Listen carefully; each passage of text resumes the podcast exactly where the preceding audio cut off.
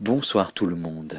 Il commence à faire assez bon pour rentrer à pied, même de loin, même s'il faut presque une heure, même s'il faut redescendre de Montmartre.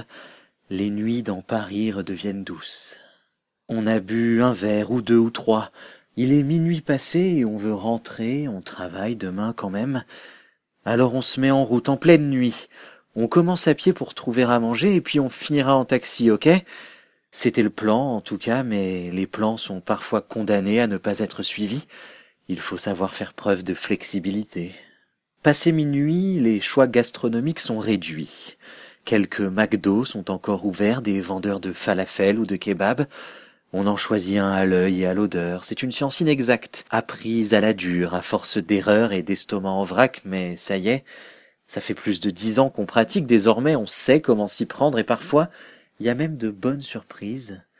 On mange en marchant ou assis et assis sur un banc, pas loin de petits parcs si on a de la chance, voir dedans cet été, quand certains seront ouverts toute la nuit, et puis on repart, rassasié et donc prêts et prêts à affronter la nuit.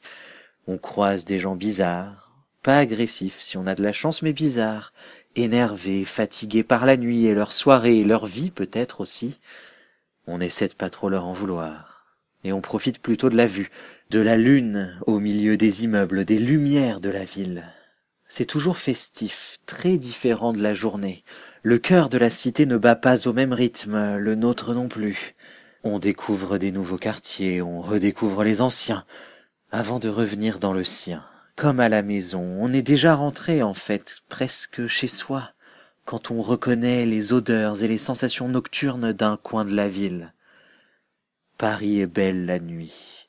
Et même s'il y a des métros, des Uber, des taxis, il faut s'offrir de l'arpenter à pied parfois aussi. Bonne nuit.